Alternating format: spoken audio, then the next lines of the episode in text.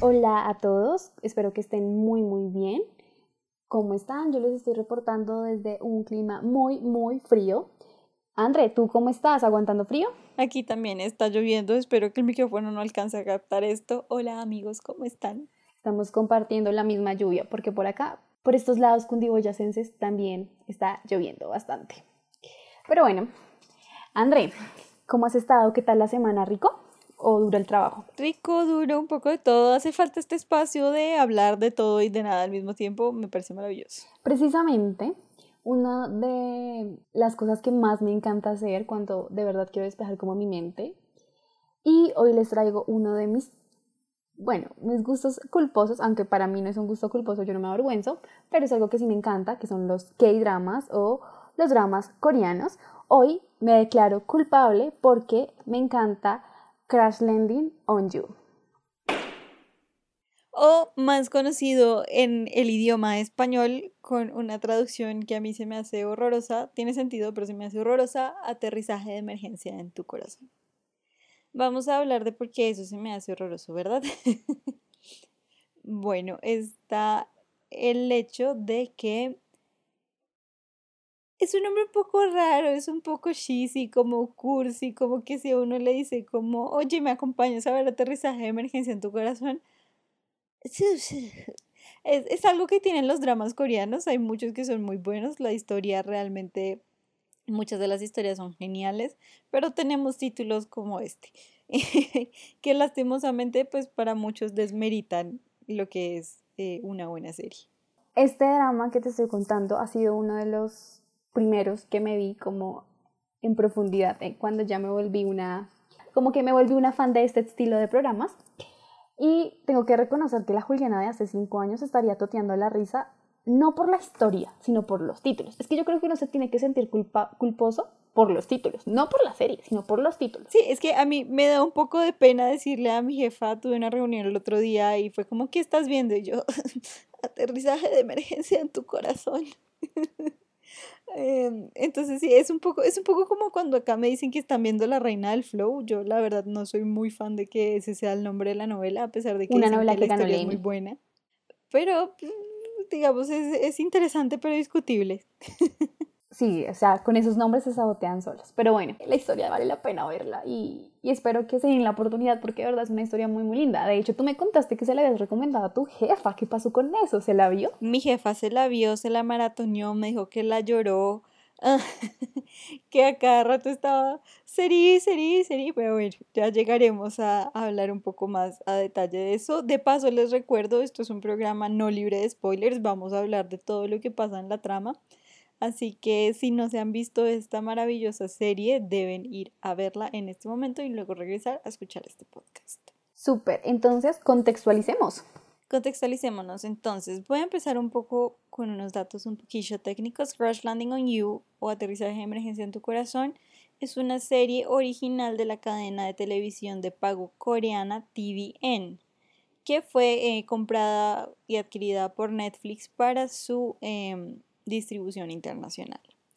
Eh, este show se transmitió entre finales de 2019 y principios de 2020 y fue un éxito dentro y fuera de Corea. Alcanzó números muy muy grandes en China, Japón y eh, dentro de Corea. Incluso medios estadounidenses la resaltan como uno de los mejores, de una de las mejores series románticas que tiene Netflix en su catálogo internacional. Esta serie está protagonizada por Hugh Bean en el papel del Capitán Ri, Soye Jin como la maravillosa Seri, Kim Jung-hyun y Seo Ye como los protagonistas secundarios Alberto y Seo Dan. Básicamente la historia trata de la historia romántica entre John Se que es una rica heredera surcoreana, y también pues es una CEO de su empresa y también cuenta la historia del norcoreano Ri Jong Hugh, más conocido como el Capitán Ri, y me van a escuchar solo diciéndole Capitán Ri. ¿Cómo se conocen estas dos personas? Se conocen de una forma súper inexplicable que solo pasaría en una novela, y más coreana. Con un aterrizaje de emergencia en su corazón. bueno, Resulta que Seri, la protagonista, ella un día decide eh, volar, eh, va a ser en parapente porque está, eh, está haciendo la publicidad de una de las prendas deportivas, entonces lo va a, mostrar haciendo parapente y inexplicablemente por cosas del destino y del argumento y del guionista, va a haber en ese momento un, un tornado y el tornado va a hacer que ella, por alguna razón, aterrice de emergencia en Norcorea. Y ahí es cuando ella conoce al capitán Ri y el capitán Ri no hace lo que haría cualquier soldado norcoreano de entregarla a las autoridades, sino que él la va a esconder y la va a proteger. Aquí es importante para contexto em, decir que ella cae en la zona desmilitarizada de Corea, que es como una especie de franja de unos cuantos kilómetros en que no o sea que pertenece y no pertenece a las dos Coreas, en el que no están en guerra pero están como en tensión.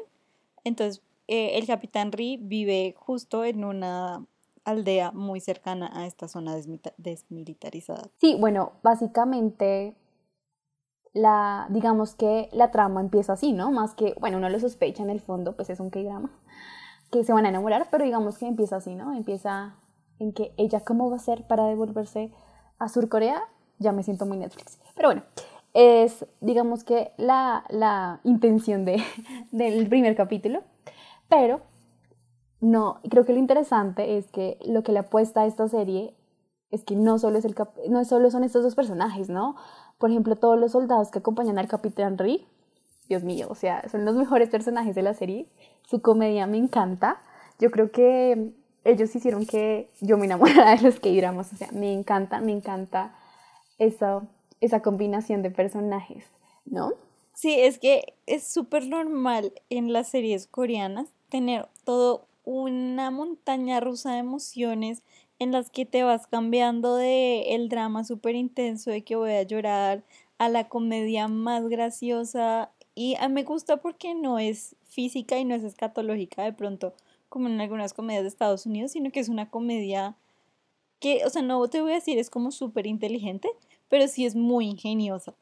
Y me gusta mucho eso porque todo el ensamble, digamos, de alguna manera coral que tiene la, la novela complementan muy bien eh, lo que son los personajes principales. En este caso, pues los cuatro soldados que acompañan como al, al señor Ri, como cumplen con algunos arquetipos, ¿no? Está el tipo que no cree que se hace el duro, que no sé qué, el modelo que es como apático a todo y nunca muestra expresiones ni sentimientos, pero pues que sí las está sintiendo, el que está súper enamorado de Surcorea, que es el toque cómico que nunca viene mal, y, y el jovencito este que es súper inocente y, y no sabe lo que la vida le espera. Entonces eso me parece como muy chévere de ese lado. Y por el lado de, de Seri, eh, digamos como que en, un principio no la vemos interactuando mucho con...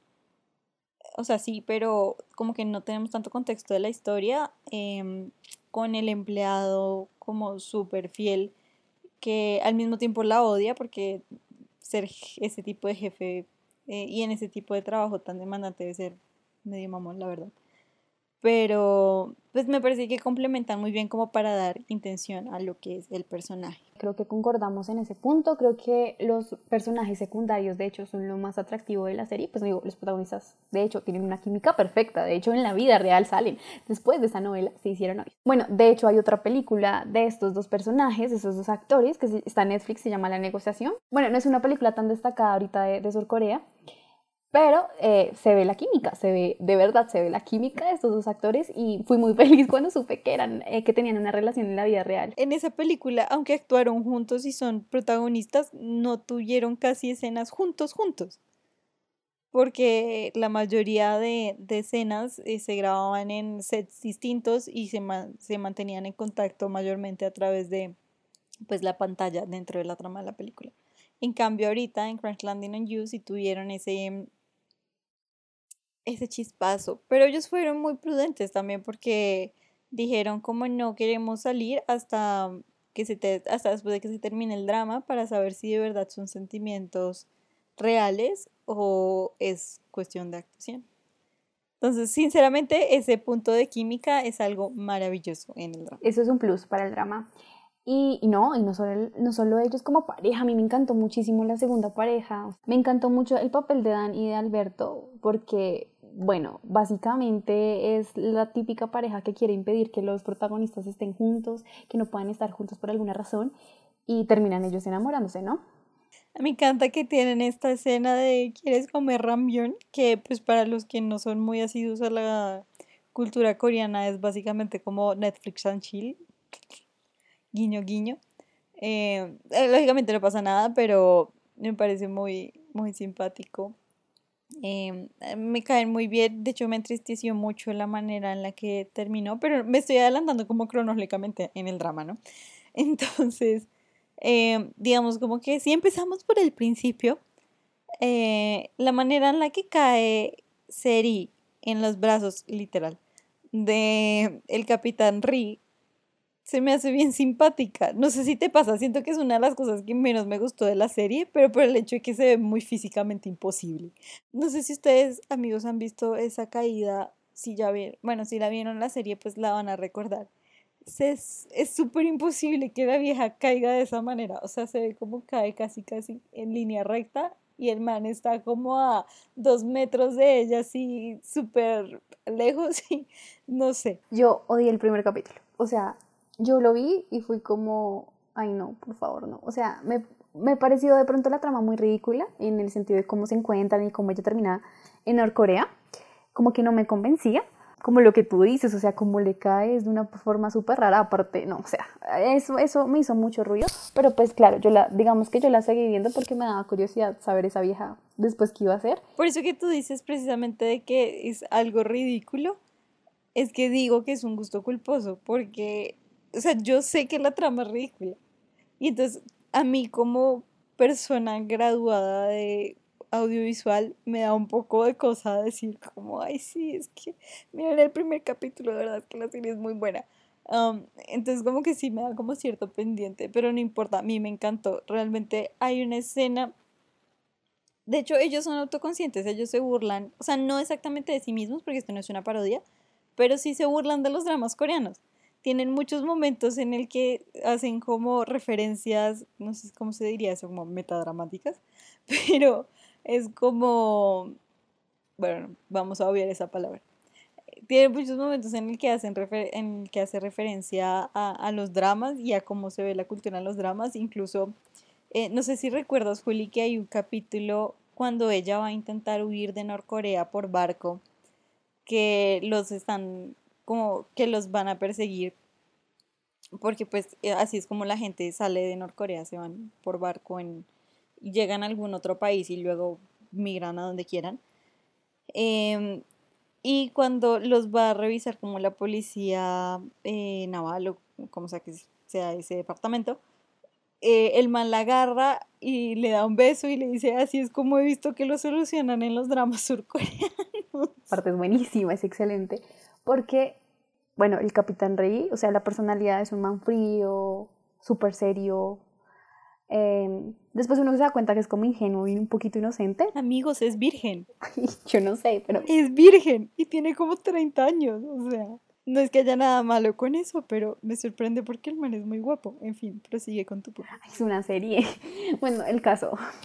Y em, el man, pues de verdad, es muy, muy serio y muy frío y tú no te vas a esperar esas reacciones. Y el único que quiere es llevar a Seri a Sur Corea y que pueda volver y que no la metan en problemas, de verdad arriesga como, como su reputación de, de capitán. Y cuando va el... Y, y, de hecho, él va preocupado por si algo malo le puede pasar. Y el joven, que es el que está adicto a las novelas surcoreanas, eh, le dice que si en algún momento bueno, no me acuerdo cómo sea la conversación, pero el caso es que él, es el que le dice, ¿no? Tienes que solucionar las cosas como las solucionan todos los surcoreanos, pero pues el, el man se hace la idea de las novelas, y entonces cuando los encuentran escondidos en el barco y que son personas, de que ella es una persona ilegal y para que no le pidan a ella los papeles y que se identifique, él pues le da un beso. Y efectivamente sirve esa parte, es súper cómica, no, es muy, muy graciosa. La sacan del estadio, siento que con esa escena en general tienen muchas partes que me parecen muy interesantes. Digamos, otra cosa que se me hace súper destacable, y no solamente de este drama, sino en general de todos los dramas coreanos, es que aparte de ser como super light y super la historia de amor y no sé qué, tienen una historia más profunda debajo o una parte como oscura que le da peso a los personajes. En este caso, pues se ve más representado con el Capitán Ri, que el tipo no era militar, él era pianista, era músico y amaba hacer eso, eh, pero se mete a la armada después de que asesinan a su hermano mayor.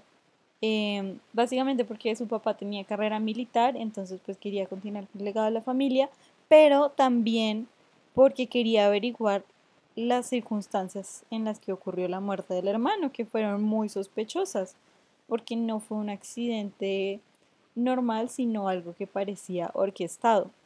Y es todo esto de darle un poco más de seriedad al asunto, lo que se me hace muy destacable del storytelling coreano. Es algo que incluso vemos en Parasite. Y en Parasite empieza la primera parte de la novela, es la novela, la primera parte de la película y tú dices, esto es una comedia divina, negra, lo que tú quieras. Y de repente llegamos a la parte en la que bajan el sótano y todo se vuelve oscuro. Y son muy metafóricos en eso.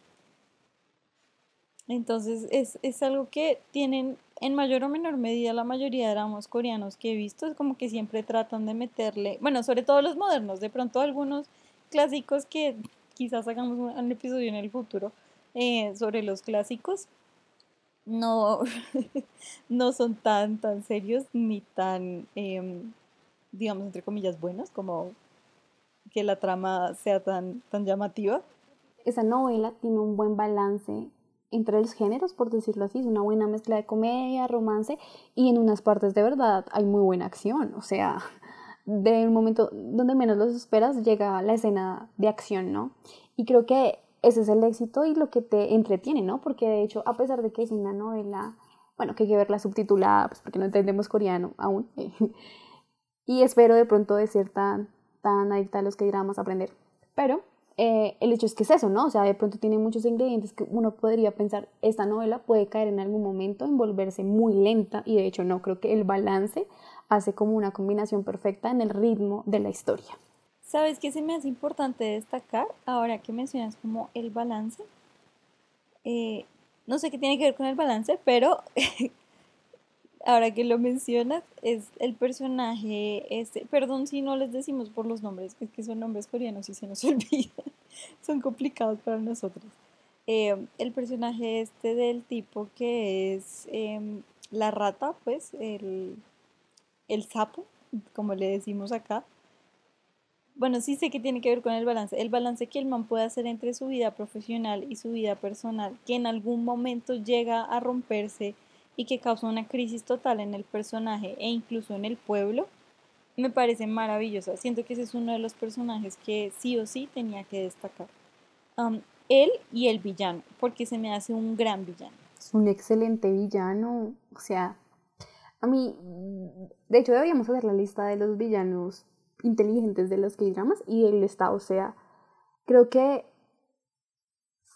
la, la cosa de este villano que de pronto en otros que más a veces parecen que solo los ponen como por la trama, este de verdad jugaba un papel muy importante, o sea, de hecho uno se familiariza mucho con la historia de él. Otra cosa que me gusta mucho en general es el contraste de las dos Coreas. Digamos, esto es discutible, creo que lo vamos a hablar dentro de un poquito más, pero me gusta ver la diferencia de cómo los personajes se desenvuelven en cada una de las...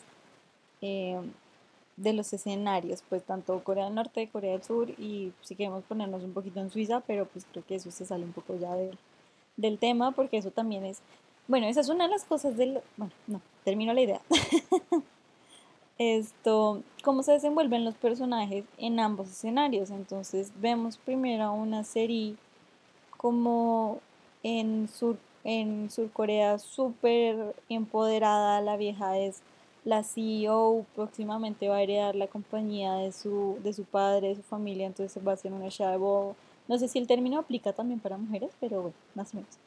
Eh, y cuando llega a Norcorea, entonces se ve sometida a un régimen que no conoce de primera mano, del que ha escuchado hablar, y tiene que empezar a bajar un poco la cabeza para poder encajar en el mundo donde si no lo hace, pues la pueden matar. O sea, no es como que la vieja elija, sino pues porque es una cuestión de vida o muerte literalmente.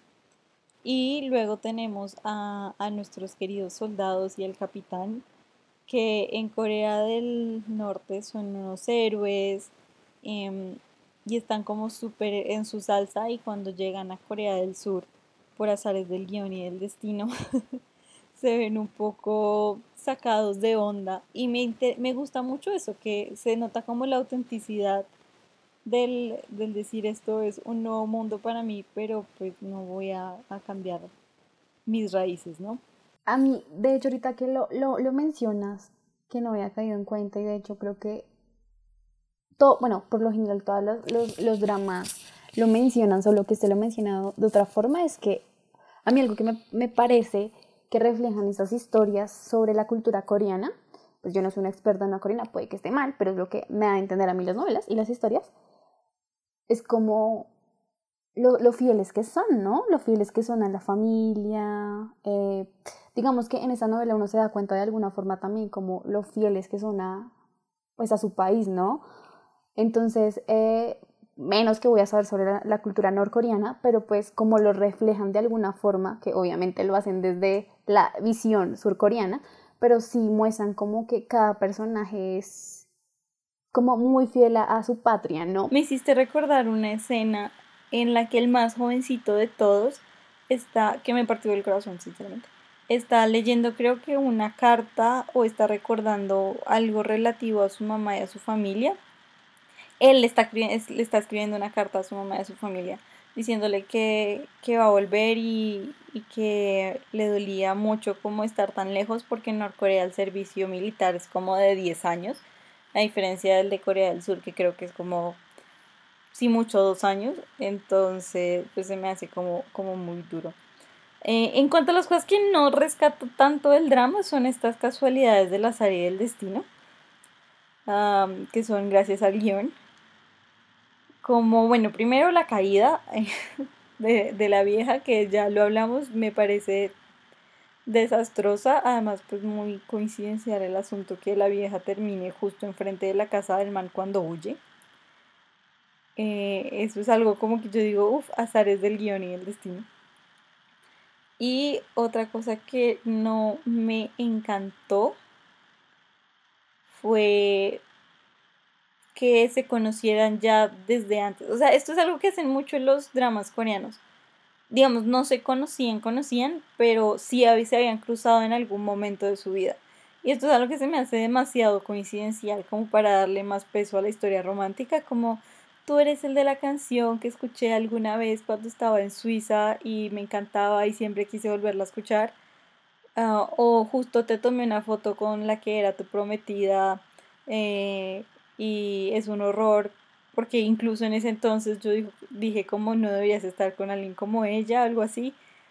No soy tan fan de ese tipo de coincidencias. Entiendo que son parte de su eh, cultura dramática, podríamos decirlo. Sí, a mí tampoco me gusta. De hecho, yo veía eso y me recordaba a Disney. Yo pensaba en Cam Rock, como es que yo pensé eso cuando vi la escena del piano. Yo me acordé de Cam Rock cuando este Joe Jonas, no me acuerdo cómo se llama Cam Rock, eh, escucha de Demi Lovato, ¿no? Y entonces él empieza a buscar a la niña de la canción y por alguna razón, no sé, terminan cantando juntos, ya no me acuerdo.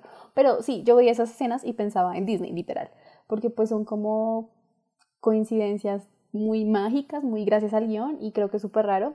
A mí una de esas coincidencias que no me gustó realmente, porque me pareció, eso jamás pasaría en la vida real, y como muy sacada de, de dónde, o sea, creo que le faltó un poquito de imaginación al guionista, eh, fue el final, cuando ellos decían nos vamos a encontrar en Suiza, donde se vieron y se hablaron la primera vez en sus vidas. Y justamente por alguna extraña razón ella se va en parapente y por alguna mágica razón que esta vez no fue un tornado, ella justamente va a aterrizar en un, en un lugar donde el, man, donde el man está. Y justamente el man fue como, yo sabía que coger el tren equivocado me iba a traer hacia ti, o sea. Sí, no, jamás, jamás pasaría. La verdad, el mundo es demasiado cruel con nosotros para que algo así pase. Pero bueno, creo que ha llegado el momento, Juli, de ponernos ellas. Una de las cosas que a mí me llamó mucho la atención es la descripción que puede hacer Sur Corea de pronto de otra cultura, ¿no? Y más de una cultura que pues de pronto ahorita no tienen una guerra activa, pero que en cualquier momento pueden volver a activar la guerra, ¿no? Claro, es que en teoría ellos técnicamente nunca firmaron un acuerdo de paz, o sea, la guerra está latente, como en el subsuelo, pero latente. Sí, no, tienes, sí, tienes toda la razón, en cualquier momento se pueden eh, atacar y todo eso, pero bueno, digamos que más allá de, meternos como en, lo político y bueno, y en la historia de, de, ellos, pues porque pues no, no es como muy cercana a nosotros, eh, sí, sí, uno, si uno se da cuenta, o bueno, a mí me da la impresión que uno sí se da cuenta que lo está haciendo otro país que no es Norcorea. O sea, yo, y lo voy a poner así, o sea, yo creo que sí, en este momento Colombia hace una, una historia de un país que sea de un régimen de izquierda, comunista o una dictadura, pintaría así, o sea, pintaría como pintó Surcorea a Norcorea, igualito. O sea, yo creo que si llegan a hacer una historia de la actualidad de cómo es Cuba, pintarían igualito a, Cuba como Surcorea pintó Norcorea, ¿no? Desconectados de la tecnología, mucha pobreza, eh, construcciones, no sé, años tipos 80, viejos, eh, mucho más eh, rural que pues, urbano. Y yo creo que ese tipo de características se nota que la, la novela y la escritura y el guion tienen demasiada influencia occidental. No sé tú qué opinas de eso. Claro, ahí sí, no, estoy totalmente de acuerdo que se nota que hay una relación difícil entre los dos países y que se nota la caricaturización de Norcorea, porque a pesar de que puede que esos elementos, digamos, la ruralidad, la falta de tecnología, los temas de los apagones y demás ocurran, porque pues es cierto que Corea en general, o sea, las dos Coreas cuando eran un solo país, eran un país muy, muy pobre, que estaba pues bajo el yugo de, em, de Japón, siendo colonia japonesa, y eso los tenía como uno de los países más, más pobres del mundo. Eh, en el momento en el que se acaba, cuando estaban unificados, en, el momento en el que la guerra acaba y la el tema de la separación empieza, eh, sobre todo cuando estalla la guerra en sí, eh, Norcorea se queda estancada de alguna manera en esa etapa en el tiempo. Eh, entonces hay muchas cosas que parecen, em, digamos, muy viejas, como mencionabas, pero en, ese tipo de cosas, pues sí es cierto. O sea, en, cuando hicieron los Juegos Olímpicos de Invierno, hay una razón por la que solamente se enfocaban en Pyongyang, que es la capital. Solo los que viven en Pyongyang tienen su propia red de internet y tienen teléfonos celulares. El resto de Norcorea pues funciona de una manera muy, muy rural. Em, pero a pesar de que esas situaciones son reales, el cómo las caracterizan y cómo le dan ese toque de comedia eh, un poco negra, de alguna manera, e, es lo que hace ver como esta serie una especie de propaganda pro capitalismo. No que el capitalismo esté mal, realmente yo no creo que sea un sistema monetario con muchísimos defectos, pero sí se nota esa cosa de, de esto es por el que, o sea, esto que vemos en el norte es por lo que en el sur estamos también. Como comparemos las situaciones, ustedes están muy bien, señores de Surcorea. Entonces se llega a sentir como ese, ese instrumento que seguramente no, no fue lo pensado cuando se hizo, o sea, tal vez, eh, o tal vez sí, quién sabe, o sea, me refiero, tal vez no tiene un tinte gubernamental el asunto, pero sí tiene esta cosa de apreciar lo que nos trae el capitalismo. Sí, un tinte político. Eh, pues mira, obviamente sí, si la historia fuera contada pues por Norcorea sería totalmente distinta, ¿no? Saldrían a relucir seguramente muchas cosas para defender a su régimen. Pero yo sí, o sea, sí, sí siento que esas cosas sí es como una mm, normalización de cómo nosotros pensamos ese régimen. Y te digo porque, por ejemplo, yo vi eh, esta novela y a mí Norcorea me recordaba Cuba. Yo estuve en Cuba y sí, pues Cuba también está súper retrasada, tiene infinitos de problemas en su infraestructura, que de pronto otros países no los tienen tanto y pues sí, digamos que tecnológicamente no han avanzado eh, mucho, digamos, en temas en cuanto a la conexión como el Internet, ¿no? Pero, eh, digamos que sí hay una narrativa que dejan de contar y que siento que, que no lo sabremos, porque pues, bueno, pues de pronto no sé hasta qué punto tenían ellos también mucha información de, de, de Norcorea, teniendo en cuenta que pues es muy limitada que un surcoreano eh, entre a ese país, ¿no? A Norcorea, tienen que ir como con un permiso especial y bueno, muchas cosas. Y, pero digamos, si uno ve, uno siempre tiene la imagen de que Cuba es un país eh, pobre, bueno, entre tantos por las restricciones que le ha puesto Estados Unidos y que le faltan muchísimas cosas, pero si tú vas a los lugares turísticos, sí hay hoteles canadienses y hay inversión extranjera capitalista. Entonces, digamos, ahí es cuando te dices hasta qué punto es eh, de verdad nos están retratando cómo son esos países. Entonces yo creo que eso es lo que pasa y rescato lo que tú dices de que eh, se nota que lo hacen de alguna forma inconscientemente también porque creo que a nosotros sin darnos cuenta nos venden la idea de que esos países izquierdistas o con dictaduras son así.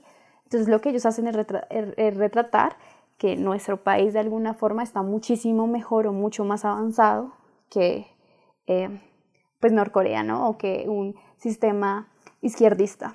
Sí, total, totalmente de acuerdo. Incluso creo que representantes de Norcorea se llegaron a, quejar de la descripción que hacían en la serie de, de ellos. Pues más allá de criticarles el, su modo de vida, es más como porque los romantizan mucho, los hacen ver como idiotas en algunos momentos, porque estos personajes que son cómicos y que su funcionalidad es ser cómicos, pues son norcoreanos.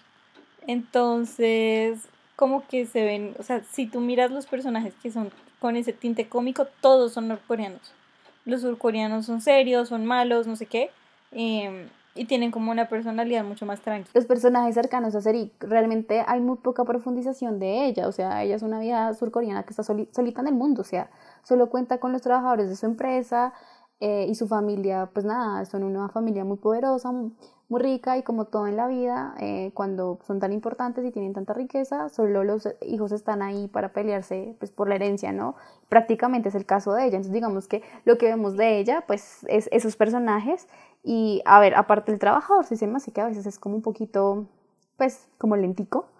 Y, pero bueno, el man no es tan... Sí, ese, ese es el toque cómico que trae como Surcorea. Sí, pero es como más a explotar que los surcoreanos son malos y le quieren quitarla. Y digamos que la, la estupidez de, de, los surcoreanos, por decirlo así, está se centra más en, en unos hermanos, ¿no? En, el, uno de los hermanos que sí es realmente, pues, ridículo.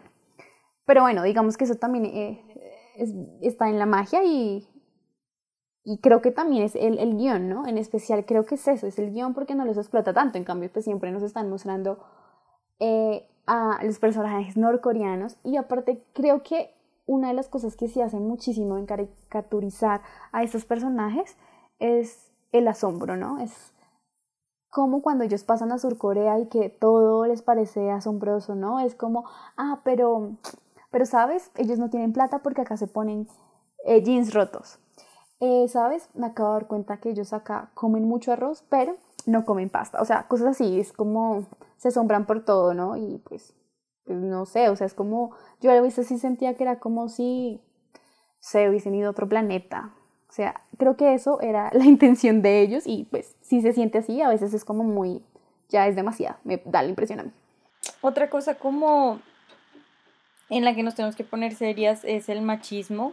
Eh, eso está un poco o sea, se nota mucho el machismo dentro de muchas partes de las novelas coreanas. Eh, en este caso, digamos, yo siento que se ve más en, es en los hermanos, no tanto en, en, en los personajes del norte, porque no siento que sea tan así su relación, como en los personajes del sur.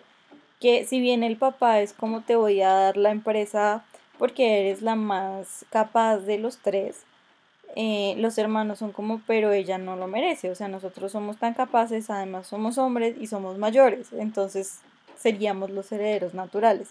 Aparte del hecho de el papel que juegan las esposas de ambas, en las que en ambos casos las viejas son una especie de trofeo y que, bueno, o sea, tiene su propia personalidad, eso no, no digo que no, pero digo que su papel está más en apoyar a su marido en sus planes eh, tétricos, digamos, Em, que en tener como otro tipo de papel dentro de, de, la trama. Bueno, pues es que yo sí creo que hablar de que dramas y no ponerse seria en el machismo es como complicado, bueno, pues teniendo en cuenta que estamos viendo desde ojos occidentales, ¿no? Y que pues bueno, evidentemente para nosotros, a pesar de que nuestro país, Colombia, es un país que aún sigue siendo muy machista, eh, pues ver otra cultura eh, con de pronto algunas tradiciones que ya no, que aún se, que aún se hacen en nuestro país, obvio aún pasan, eh, pero digamos que ya son menos, ¿no? O bueno, ya está más normalizado que eso no se debe hacer. Entonces claramente ver un K-drama y que todavía lo hagan es como, ¿qué pasó acá? Pero bueno, es algo cultural, ¿no? Entonces sí, yo, yo, yo de hecho también noté que había muchísimo eh, machismo fue en Norcorea. O sea, si tú ves, las, viejas, las mamás del hogar, las mujeres son las del hogar, son chismosas. Em, siempre están, de hecho, ya siempre están haciendo aseo. Em, de hecho, siempre las están mostrando que están o en la cocina o están como en el río o en el mercado, ¿no? En, en, como en papeles muy de ama de casa. Exacto, muy, muy, muy chismosas, ¿no? De hecho. Aunque también, aunque bueno, esos personajes no los hablamos ahorita, pero creo que ellas también fueron unos personajes súper buenos, su comedia fue buenísima, personajes em, esenciales para la trama, pero sí, ellas sí están muy pintadas desde, desde un ojo muy machista. Obviamente lo justifican y de hecho siento que lo hacen en, muchas partes con el sentido de, de Corea del Norte, pues es comunista, pero sí se nota que ellas quedan asombradas cuando ya se enteran de, de que Seri es, pues es alguien importante. De hecho, como que eh, lo, lo, notan hasta que ya tiene el detalle de, de hacer el, las cajas, los empaques de sus productos de maquillaje en honor a ellas, ¿no? Eso se me hace un detalle muy lindo eh, de ella. Pero mira que también el machismo, ¿sabes cómo se puede ver? Como Dan, que ya pues viene digamos que de Rusia, se supone que es alguien como que se ha empapado un poquito más de la onda occidental, entonces viene con costumbres súper diferentes que de hecho me pareció muy curioso, pues yo no sé, como que yo no, no sabía de eso, porque lo que uno ve en las novelas y por lo que me doy cuenta también en otras cosas como el K-Pop, es que la, la estética de la mujer siempre suele ser como muy delgada y al parecer como que es súper importante eh, aún en, en esas culturas, ¿no? Pues el, el, cuerpo de la mujer y que pues sea de una constitución muy, muy delgada. Pero me parece curioso que cuando llegan ella quiere ser súper flaca porque es lo que le enseñó Occidente, pero la mamá es como, no, te juntes de esa tendencia que a norcoreana nos gusta que estés más gordita. me parece muy, muy curioso porque increíble que en, en, en otro lado del mundo... Eh, ese tipo, ese prototipo de belleza sea diferente, ¿no? Sea diferente a lo que vemos acá también en, en, en, Colombia. Claro, y eso tiene, tiene muchísimo que ver con lo que estábamos hablando de quedarse un poco estancado en el pasado, al no tener tanta influencia internacional, supongo yo. Eh, pues los estereotipos de belleza cambian un poco más lentamente, ¿no? O sea, además que siendo en general Asia eh, una región con personas con un fenotipo muy similar. Eh, no es tanto como acá, que como somos tan distintos, vemos el ideal solamente en, en uno de los rasgos. Entonces siento, siento que un poco por, por, ese lado, puedo estarme equivocando porque total no, tengo, no sé nada de, de, eso, pero digamos conjeturas así como de gente que le gusta hacer conjeturas. bueno, eso. Y aparte de, digamos, de estos temas como tan serios como el machismo y la politiquería, bueno, no debería decirle politiquería y la política más bien, está el, el tema de, de la idealización del amor, que eso es algo que también pasa en, en todos los dramas coreanos, bueno, no sé, a mí me pasa por lo menos, que soy de las que ve algo y dice como, pucha, ¿cuándo me va a pasar eso a mí? O sea, ¿cuándo voy a conseguir un man que me ame como, como el capitán Ria ama a Seri? Y eso es algo que, o sea, uno bien sabe que es ficción, pero que sí es algo que uno tiene que, que destacar por momentos, eh, decir como esto es ficción, estas cosas no pasan, uno no puede esperar que las cosas sean como en un drama coreano. Eh, y eso es algo también que se me hace súper importante tocar porque justo ahora que está como en esta ola coreana, hay muchas niñas chiquitas, o bueno, no tan chiquitas, más adolescentes, que se están dejando influenciar por ideas de pronto erróneas del amor, pero no solamente erróneas del amor, sino de la cultura coreana. Porque hay que recordar que aunque los medios son reproductores de cultura, no significa que todos los hombres sean como los que vemos en los K-dramas. Entonces hay una ola de inmigrantes que se van a buscarse esposos coreanos y se llevan la excepción de la vida porque no todos los coreanos siguen el guion que estamos viendo en los K-dramas. ¿Será que sí pasa eso? Pues yo algo que me he dado cuenta que, utilizan muchísimo, aparte de la idealización de, del amor, es como pintan al hombre, ¿no? O sea, uno ya está acostumbrado que en las novelas surcoreanas, no, todo el hombre es el, si no es el malo, eh, o es el así súper frío, después uno ve a Capital que más que frío es re serio y como tan conservador, porque de hecho la, la, la perspectiva que da, sí, sí es divino, de hecho uno después se da cuenta que es re inocente, pero, pero sí, como que también lo pintan de muy, muy tradicional. Y de hecho, me parece curioso que en algún momento de, de la novela tratan de mostrar que Seri es como, como que es mucho más liberal, ¿no? En el sentido de que ella sí está dispuesta a compartir cama con él solo para dormir y que él no es como, no, eso no se puede hacer. Como ese, no sé, me pareció curioso que un pequeño detalle hablara sobre eso, eh, de las tradiciones de las personas. Pero bueno, volviendo al tema, sí, sí creo que desde, es, desde cómo pintan al protagonista, que de hecho creo que ya lo están dejando de hacer, ya como que no están tanto las novelas de que ahora el, todo el protagonista sea frío, que sea el popular ni nada de eso, sino que ya lo están como dejando de hacer, pero digamos que esta novela sí, sí rescata como esa figura pues tan utilizada en el mundo de las K-dramas y pues obviamente sigue con ese que yo, o sea, es algo que yo, bueno, digo, él siempre me digo, bueno, Juli hizo una novela de que, parce, es que se van a amar por toda la vida y te voy a esperar y, creo que ese es el, el punto de, de, cómo se idealiza el amor, ¿no? Que es como un apego y no sé si un sufrimiento, pero sí como un sacrificio, ¿no? Como ella es mi amor y yo no me puedo fijar en nadie. Y puede que no lo digan, de hecho no lo dicen, pero como que dan a entender eso, ¿no? Y todos los que dramas, y en este demasiado lo dan a entender, ¿no? Claro, y es algo que, por ejemplo, yo, hija de padres divorciados, no estoy muy de acuerdo con eso, porque o sea, no digo que en todos los casos el amor se acabe, en todo caso el amor se transforma, pero hay muchas veces en que unas cosas así a distancia o mucho tiempo lejos de las personas hace que los sentimientos inevitablemente cambien.